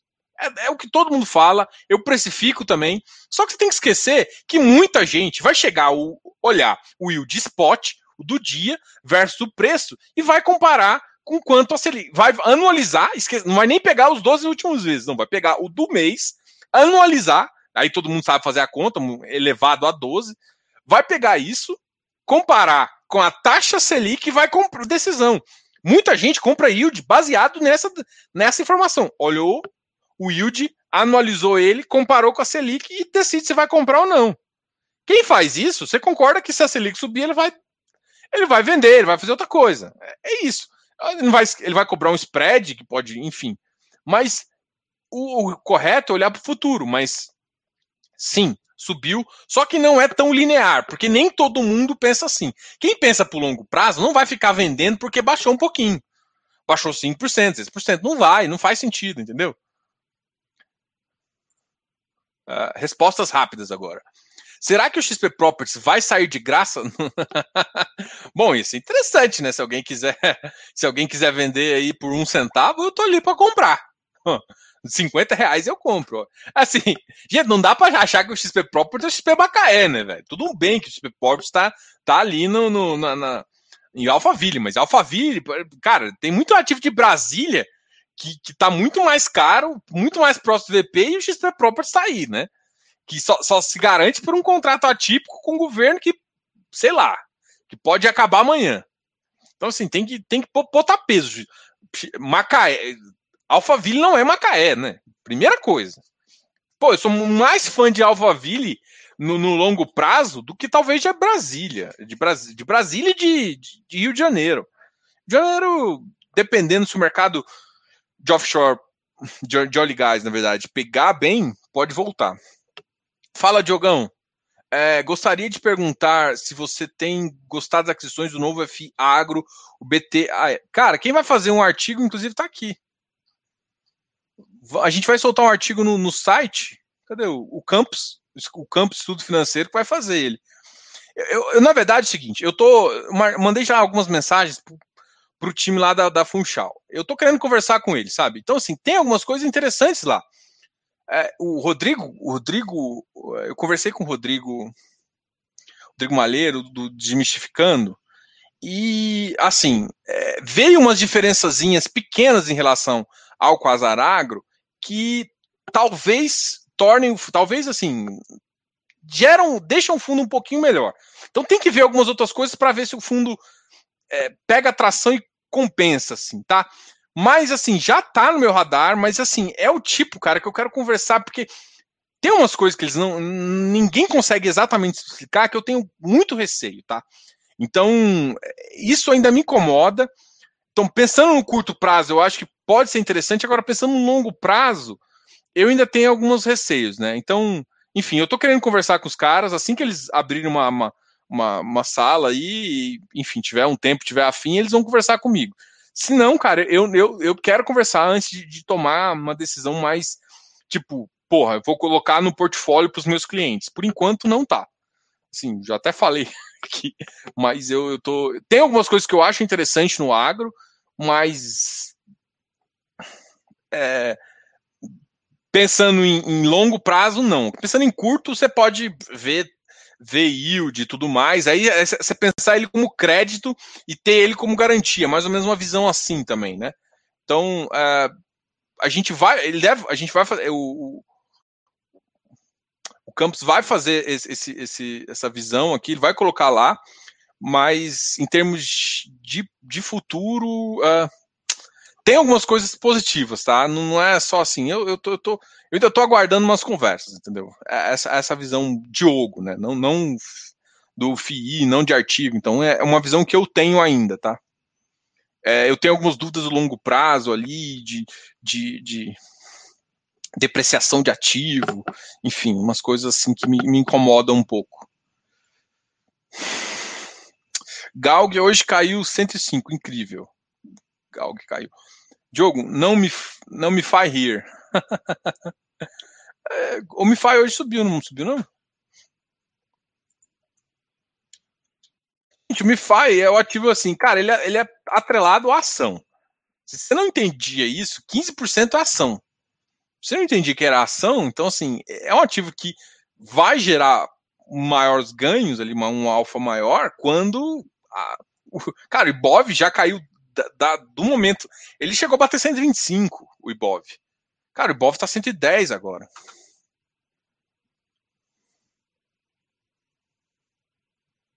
Você acha que o, o, o XPlog queima a caixa para manter yield? Não, não pode. Mas ele faz contratos ali, tem um contrato ali que basicamente é aquela, né? Ele, ele paga um pouquinho mais. O RMG, gente, RMG não é de graça, né? O RMG é só um, um fomento para você pagar mais caro para você garantir renda para seu cara. É isso. O RMG nada mais é do que uma operação financeira onde você paga mais para o cara para garantir o ganho. É isso. Saiu a 30 minutos. A data da conversão vai ser 10 de março. Ai, ai, ai. Segura, viu, Gão? Vamos ver amanhã, né? Porque normalmente esses ativos estão tendo mais pré-flipagem do que flipagem. Então no dia, acho que 10, acho que é segunda, se eu não me engano. Não, não, 10 é quarta. Então no dia 9, no dia 8 vai ter umas, umas quedinhas aí, mas eu já acho que muita gente pode começar a vender agora, tá? Ainda mais que saiu essa informação. Diogo, o que, que você achou da parte da aquisição? Cara, muito pequeno ainda. Né? A aquisição foi no, na, em linha do que eles estão fazendo, mas ainda tá, tá muito, sim, cara, eles, eles tinham que puff, dar volume, né? 20 milhões, para quem não é uma coisa muito uh, lá essas coisas.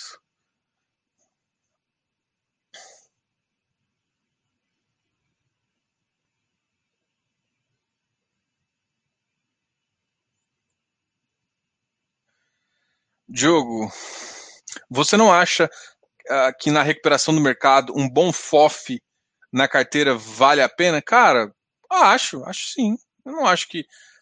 Tudo depende, gente. É que o, que eu quero, o que eu quero te falar é o seguinte: FOF, nem sempre o mercado. Assim, pense que o mercado não sabe precificar.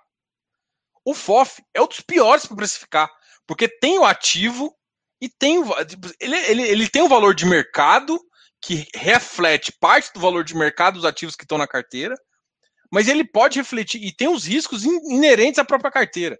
Então, o FOF depende das estratégias, tem estratégias muito boas. Então, eu, eu gosto de aproveitar alguns FOFs para algumas estratégias específicas, nem todas.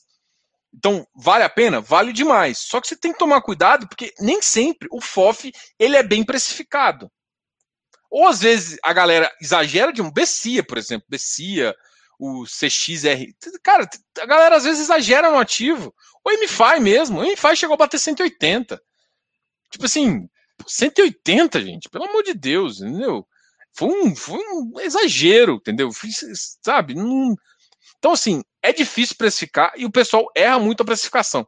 E aí fica a gente esperando que o Bessia fique, volte lá e o ativo está aqui, porque alguém precificou errado, porque ele conseguiu alguns ganhos extraordinários.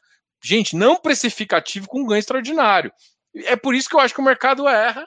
E aí você pode gerar valor ou não, entendeu? O mercado machuca. Machuca. Ah bora lá, gordinho. Nossa, deu uma hora e quinze. Quem é mais ágil na locação? Patis. Pô, ele VBI conseguiu em seis meses, menos seis meses, um 40. O Patis tá, tá ali. Pô, Diogo, dei mancada, obrigadão. Acabei de ler o prospecto, verdade. Tem somente amanhã para fazer via escriturador. Valeu. Pô, sorte sua, cara. Tem escriturador aí. Faz rápido, que escriturador é chato. Depois me conta a experiência também. Manda um e-mail, ó. É, é, contato arroba fifácil.com.br ou o canal é fifácil.gmail.com. Pode ser esses dois. Me manda assim, como é que foi a história e tal. Foi fácil, foi difícil. Porque tem um problema que eu não sei. Porque normalmente, olha só o que eu estou pensando que, que eu vejo como problema. Não sei se vocês pensam comigo. Mas você concorda que, por exemplo, vamos supor que você, você, tá, você é da, da, da Easy Invest. Muita gente reclama da Easy Invest que não consegue fazer, é, fazer a, as, o montante adicional e sobras, porque você tem que deixar todo o dinheiro. E às vezes o, quer, o cara quer colocar 10%, 20% a mais e, pô, o cara não quer dispor do dinheiro, né? Muita gente faz isso, mas enfim. Esse é um dos problemas. Se, aí eu quero saber se, por exemplo, quem faz essa verificação quando você vai direto no escriturador e pede? Então pode ser que você não consiga pedir um montante adicional. Porque como, como é que o escriturador vai verificar com a corretora se você tem o recurso? isso é uma coisa que me. Assim, eu acabei de pensar aqui, na verdade, eu já tinha pensado, mas me fala isso, porque a minha dúvida é o seguinte: tá podendo fazer pelo escriturador, mas é engraçado, porque como é que o escriturador vai entender que você tem o dinheiro na sua conta? E aí, por exemplo, vamos supor que olhar para uh, os ativos que estão na Easy Invest, por exemplo, que, que pede o dinheiro antes. Uai, então às vezes é melhor você nem pedir pela Easy, você pedir direto para o escriturador. Nossa, eu tô dando ideias malas aqui. Não, não, não minha, minha, minha questão é operacional mesmo. Minha preocupação é operacional. Se o cara vai fazer isso e, e, gera algum, algum problema assim, tá? Então, me conta a sua história quando você tiver ela bem fechada para a gente conversar aqui. Aí eu conto o caso aqui para vocês, até para todo mundo saber, porque eu confesso, cara, eu, eu, eu sempre fiz. Eu sou um cara muito nerd, muito nerd. Então, cara, eu faço no primeiro dia, no segundo dia. Nem sempre. Uh, eu trabalho com a XP, eu já falei isso, né? Então, nem sempre eu faço o primeiro dia, porque a XP às vezes não libera o XP dia. Mas no segundo dia a XP já libera, eu já vou lá, faço o meu, faço da minha esposa.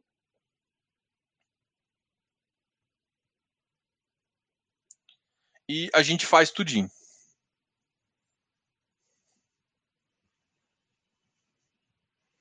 Uh, vamos lá, o que você está falando? O que você tem contra a Rio Bravo? Não que eu tenha água favor. Cara, não, não é. É que. É, cara, eu já tive muita, muitos ativos ruins. Eu, eu, eu acho que eles. Por exemplo, a história do RBVA.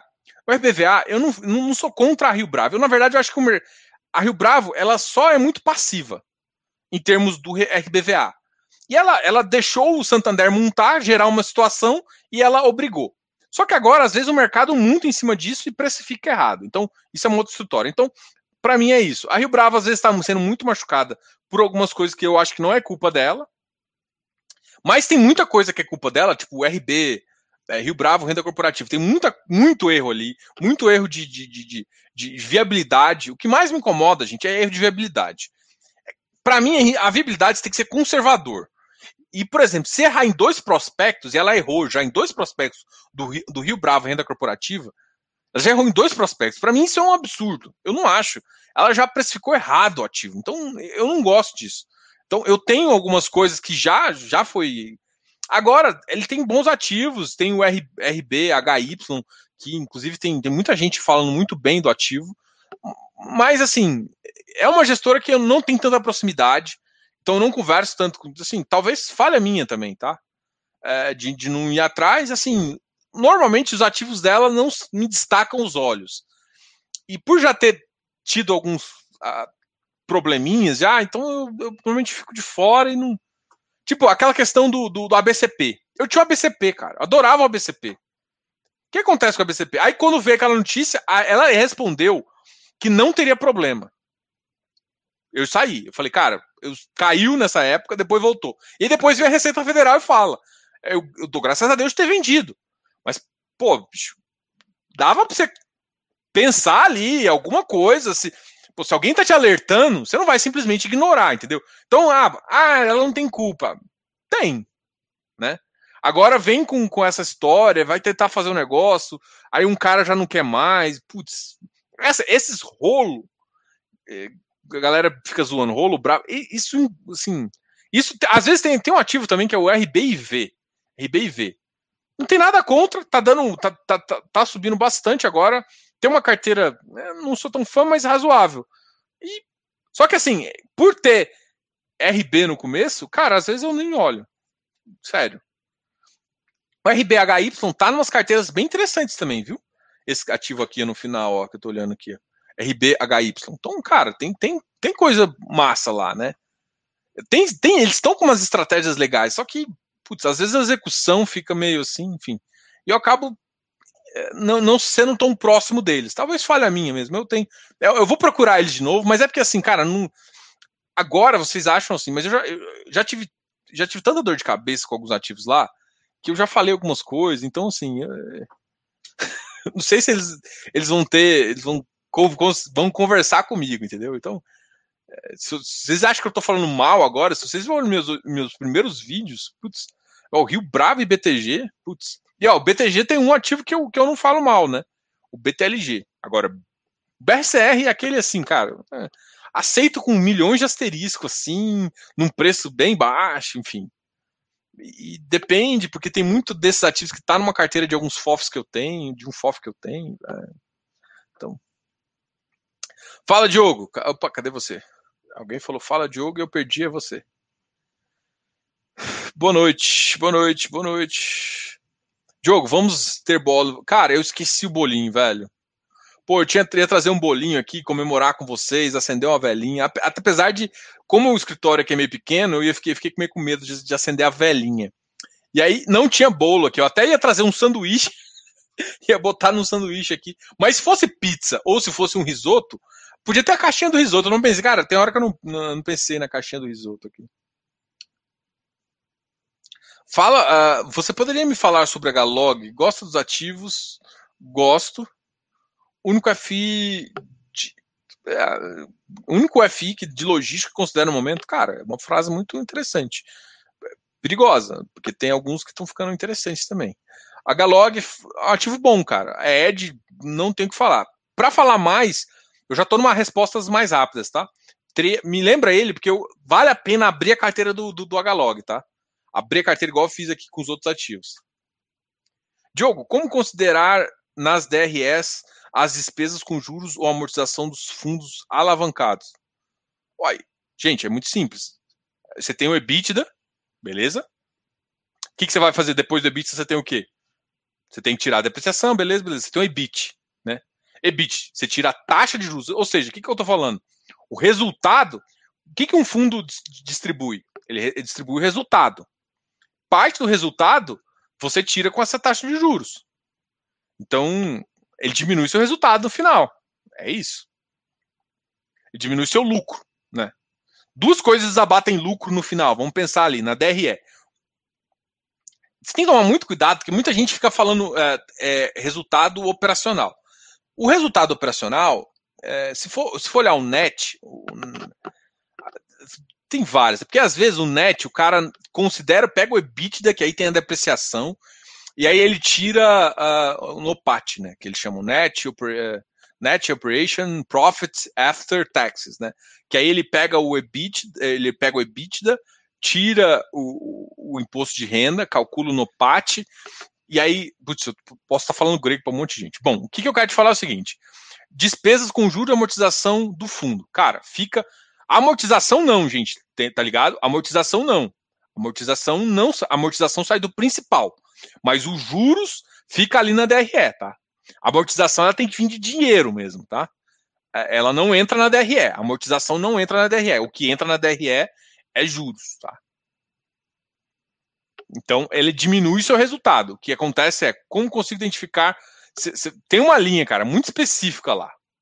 Só que assim, a DRE você só consegue ver na DRE na DRE final de, do final do ano, mas tem lá. Eu posso depois abrir uma aqui com vocês. Eu acho que eu até mostrei isso algumas. Patse comprou um andar na semana passada, aumento 0,0.2. De andar em andar, o Pet é louca. Ah, é. Me pulou a Galog ali. Ah, eu voltei, voltei, voltei. Mas assim, para falar do Galog, eu até já comentei aqui, a Galog é um ativo bom. Mas eu queria, eu queria abrir, igual fiz com os outros ativos, XPlog, os outros ativos aqui. Você acha, uh, você acha que pode mexer alguma coisa no TRX por conta da separação do açaí? Não, não acho que pode mexer numa coisa. Na verdade, melhora, né? Porque antes você tinha o crédito todo do grupo JPA e agora você tem grupo parte do grupo JPA e outro parte do, do açaí. A grande questão é como que vai ficar a análise de crédito dos ativos. É porque antes você tinha um grupo Claro que o açaí está com uma solidez muito forte agora.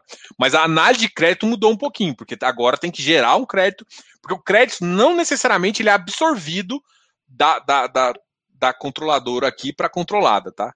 Então você tem que fazer uma análise de crédito aqui que você não tem ainda. Então pode sim piorar um pouquinho, mas assim, no geral a operação não muda tanto, tá? Cara, os, os caras ali do açaí estão querendo dinheiro. Então estão querendo vender nativo e estão fazendo essa spin-off para pegar dinheiro. Pô, logo vai ter um vai ter um IPO aí deles, muito provavelmente. Eles estão fazendo isso porque eles estão querendo vender IPO, porque não faz sentido fazer. Aí assim, eles dividiram, vai fazer um IPO só de um de baixo aqui, enfim, para poder eh, explodir. É, é, a visão que eu tenho, tá? Diogo, tá. Olha o Bruno. Bruno, o Bruno já, já viu. Cara, o cara é aí, tem muita gente que não gosta, velho. Mas eu, cara, eu acho aquele ativo. Ele, é, ele é top, brother. Eu gosto dele. Uh, é, BR Properties. Cara, já deu uma hora e 26. Eu já tô indo nessa, tá? Diogo, quase todos os fundos de CRI ficando full IPCA. O que acha? Esquecendo o CDI. Cara, eu, pô, tem muito ativo que tá chegando a. Tirando IPCA, não tô achando tão full assim. Tô aumentando sim IPCA, mas tem que lembrar de uma coisa. É porque assim. Muita gente, muita operação que era GPM, que o cara ia colocar GPM, os caras não estão aceitando mais GPM. Então, primeiro tem isso. Né? Primeiro tem essa, essa questão da galera não tá aceitando mais GPM. Tá todo mundo pedindo IPCA. O segundo é que, cara, o CDI Aí eu vou te fazer uma análise simplista. Entre um IPCA 6 mais IPCA e um CDI mais 3, um CDI mais 5, o cara, o cara não vai dar. Olha só, olha a opção que você tem: CDI mais 3 ou IPCA mais 5. Por que, que eu, eu, eu mesmo com. com eu eu, tra, colocava uma trava de IPCA para não ter deflação e pegava mais 5. Porque o CDI mais 3, vamos supor. É, porque o IPCA, basicamente, ele tem. Ele vai te dar um, um, O Brasil não vai ficar com um IPCA zero. Vamos pensar 3%, que ainda pode, 3,5%. Cara, se dá 8,5%. Então, cara, a taxa de juros no Brasil, teoricamente, vai ficar ali na faixa de 5%. Então, eu olho muito a taxa nominal, tá? Então, eu acho que muita gente está fazendo isso. Mas é claro que eu acho que, de vez em quando, os caras colocam um, um CDIzinho na, na, na, no mix ali. É, o que você tem que olhar é se o mix ainda está interessante, né? Se o mix começar a ficar puxado demais, mas eu não, não eu gosto de olhar a taxa genérica, taxa que chama, o pessoal chama de taxa careca. Esquece o indexador, olha a taxa. Porque, tirando o CDI, né, que você tem que fazer uma, uma conversão ali de, de pelo menos o spread de 1%, né? Porque hoje em dia a gente está com uma taxa de juros real negativa. Então, você teria que pegar o CDI e subtrair. Mas pensar no Brasil real, entre 1 e 2% ficaria mais fazer mais sentido, mas porra, você pegar um CDI mais 3 ou um IPCA mais 5, cara, sei lá, bicho. Eu, eu, ainda, eu ainda fico tentado a pegar IPCA mais 5. De vez em quando, é, é, é, é, que vai um pouco, tipo, se eu tô com zero de CDI, aí eu vou acabar puxando o CDI. Agora, eu tô com 60, 40, cara, eu vou puxar IPCA, com certeza, com certeza. É, é isso que eu vejo, tá? Diogo, imaginemos que um fundo emita CRI. Gente, eu vou terminar por aqui. Valeu, cara. Com o dinheiro deles, queria adquirir outro imóvel putz, vou... deixa eu olhar isso aqui. Imaginemos que um fundo emita um CRI dos exebíveis de um imóvel. Ok. Com o dinheiro desse CRI, adquire um imóvel.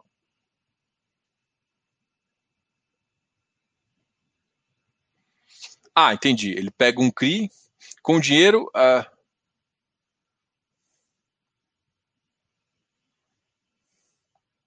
o que aconteceria se o inquilino do primeiro. Você tá, pegou as sessões de direito, você pegou a sessão de, do, do aluguel, colocou no CRI, só que tem que lembrar que CRI normalmente tem uma garantia. Provavelmente você deu esse ativo como garantia.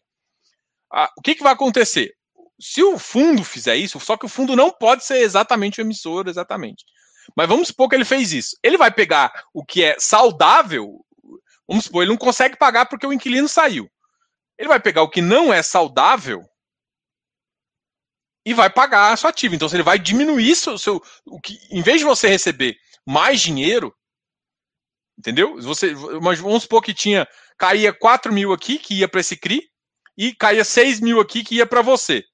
2 mil aqui perdeu, ele vai pegar 2 mil do que ia para você, dos 6 que ia para você, você começa a receber 4 e completa na operação. É isso que acontece. Até, por exemplo, se ele tinha seis aqui, ele pode chegar a um, um ponto ele pague quatro aqui, se saiu todos os inquilinos, ele pague quatro e só pague dois você, mas aí tem as taxas, pode ser que você receba zero. E se no, porque assim, se no final não der certo, ele vai e entrega o ativo, mas assim, é no final mesmo. Aí para você normalmente essa é a pior situação, porque o cara vai vender em leilão muito mais abaixo e você vai perder patrimonial. Então é melhor que ele pague o CRI do que ele faça essa, essa brincadeira toda, tá? Mas ele usa o, o dinheiro saudável que iria para você para pagar o, o, nosso amigo. Cara, eu acho que você está perguntando isso, isso, é, isso está com treta do, do Rect 11, tá? Mas não vamos falar aqui, aqui não. Gente, lembrando que ó, lembrando uma coisa, ó, igual eu tô falando, para quem tem curiosidade, quer fazer uma consultoria, eu estou fazendo uma promoção aí de 30% aí, comemoração a um ano de canal. A gente está comemorando aqui um ano de canal, um ano de canal espetacular aqui. Não que o canal seja espetacular, mas é um espetacular completar um ano, tá? O canal é muito bom também. Espero que vocês gostem. Eu estou fazendo isso aqui, eu estou uma hora e meia conversando com vocês, porque eu gosto dessa bagaça aqui. obrigado a todos, obrigado pela audiência de vocês. Ah, uma outra coisa também é que eu tô fazendo uma promoção também com Close Friends. Close Friends também tá é, normalmente é 360, tá 330. Então, qualquer dúvida também, eu deixei o comentário aqui, tem uma parte escrito promoção aqui embaixo, e o meu e-mail aqui embaixo, contato fifácil.com.br ou canal fifácil.gmail.com. Tem esses dois e-mails que você pode entrar em contato com a gente e deixar falando o que você quer e tudo mais. É, vai estar tá por dois dias só, tá? Dois dias e Zé Fini, até porque eu estou querendo comemorar e conversar mais com vocês que estão aí do outro lado. Muito obrigado a gente vai ter mais coisa. É, esse final de semana aqui, ó. Só um detalhe: a gente vai lançar uma coisa bem legal também, que é o, o imposto de renda. E para quem é do Close Friends, vai receber gratuitamente, tá? Quem for Close Friends vai receber a como, lança, como usar o imposto de renda gratuitamente, tá? Muito obrigado a todos. Uh, o pior é que só pode ser o Rect mesmo, né? Todo mundo já sacou. O, o Mr. Henrique, bate Matos, todo mundo sacou que você está perguntando do Rect. Mas, cara, valeu. Grande abraço aí para vocês, até mais e vamos comemorar um ano. A gente está com mais durações, chamar mais gente aqui para o canal, convidar mais gente para todo mundo aprender um pouquinho mais de fundos imobiliários. Obrigado a todos aí.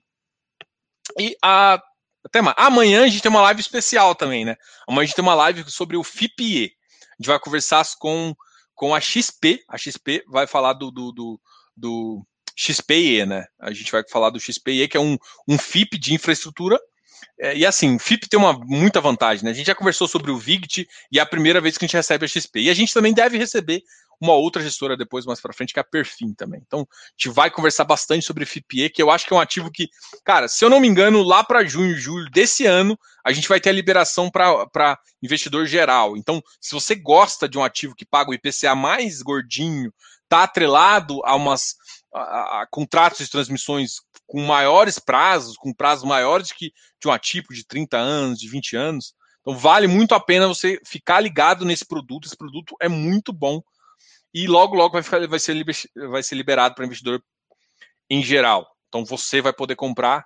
É, muita gente que é investidor geral já compra, tá? Mas não vamos entrar nesse detalhe, não. Vamos continuar a vida.